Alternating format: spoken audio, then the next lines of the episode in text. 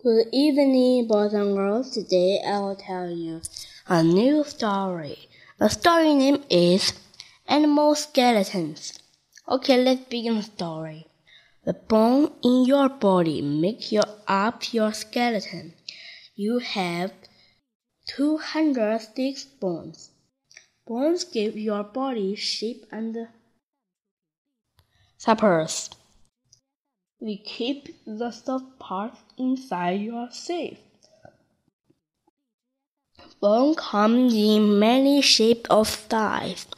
Your arm and legs are long bones. Pelvis, shoulders, blades are flat bones. A bone in your waist. Hands,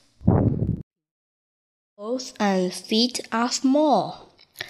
This is what your skeleton looks like. Look at the many kinds of bones in your body. Other animals have skeleton too. Each animal's skeleton is different. Some are short, some are tall, some are light, and some are strong. Look at this skeleton. How is this different from your skeleton? Do you know what it is? Clue. This animal flies. It's an eagle. Its bones are hollow and light. Wing feather attached to the wing bones. Look at this skeleton.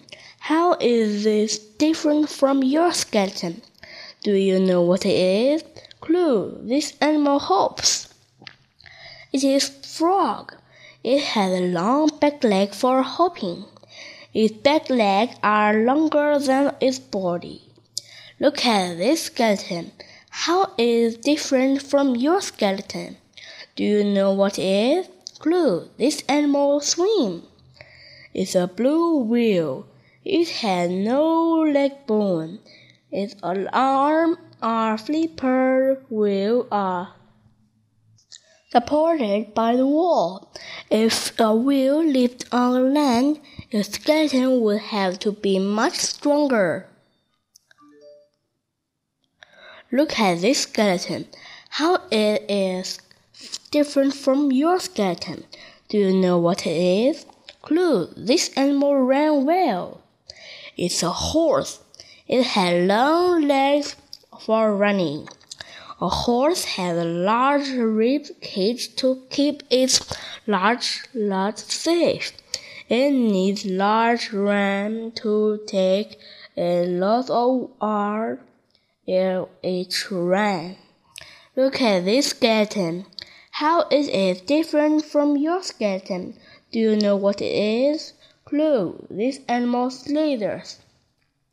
It's a snake. It has no arm or legs. Its skeleton is one long backbone with ribs. Look at this skulls or head bone. These are the skulls of the animals in this book. Look how their shapes and parts are different. Okay, the number two story is Bunk's new bike. Bunk has dreams about a bike. He wants it red with cool hamburgers and sport. Bunk sees the bike on TV. He sees it in the newspaper too. He opens his monster bank. He had only, only five pennies. I have two years enough money for my new bike, said Bunk. I will start a dog walking business, he said. He goes door to asking people if he can walk their dogs. Can we help walk your dog too? asked Jupe. I will do myself. Bunk says I'm saving my money of a new bike. Soon Bunk's phone began to ring. People knocked on his door. They all wanted Bunk to walk their dog. This will be a fine and easy way to earn money, said Bunk. On Saturday, Bunk picked up each dog. There are big dogs, little dogs, fancy dog, and penny dog. The dogs are jumping and running around. Bunk gets all their lessons together and began to walk. One dog takes up his leash. Another dog rolls in the mud. Another dog chased a cat. This is no fun, Bunk says. It's not easy either. Lurk, Allo, and Jupe ride their skeleton past Bunk. Do you want some help now, Bunk? Jupe asked. Bunk gave each of monsters a dog to walk. When they finish walking, the dog's owner paid the monsters. I'm sorry I said who couldn't help with the dog walking, said Bunk. I couldn't have done without you. Jupe learned another talk. They give their money to Bunk. It is for your new bike, said Jupe. But you earned this money too, said Bunk.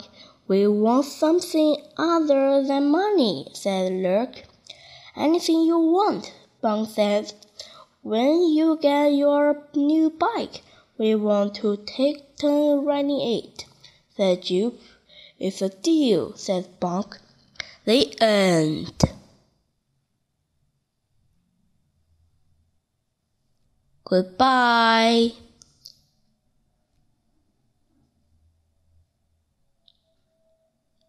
Thank you for the listening. See you next time.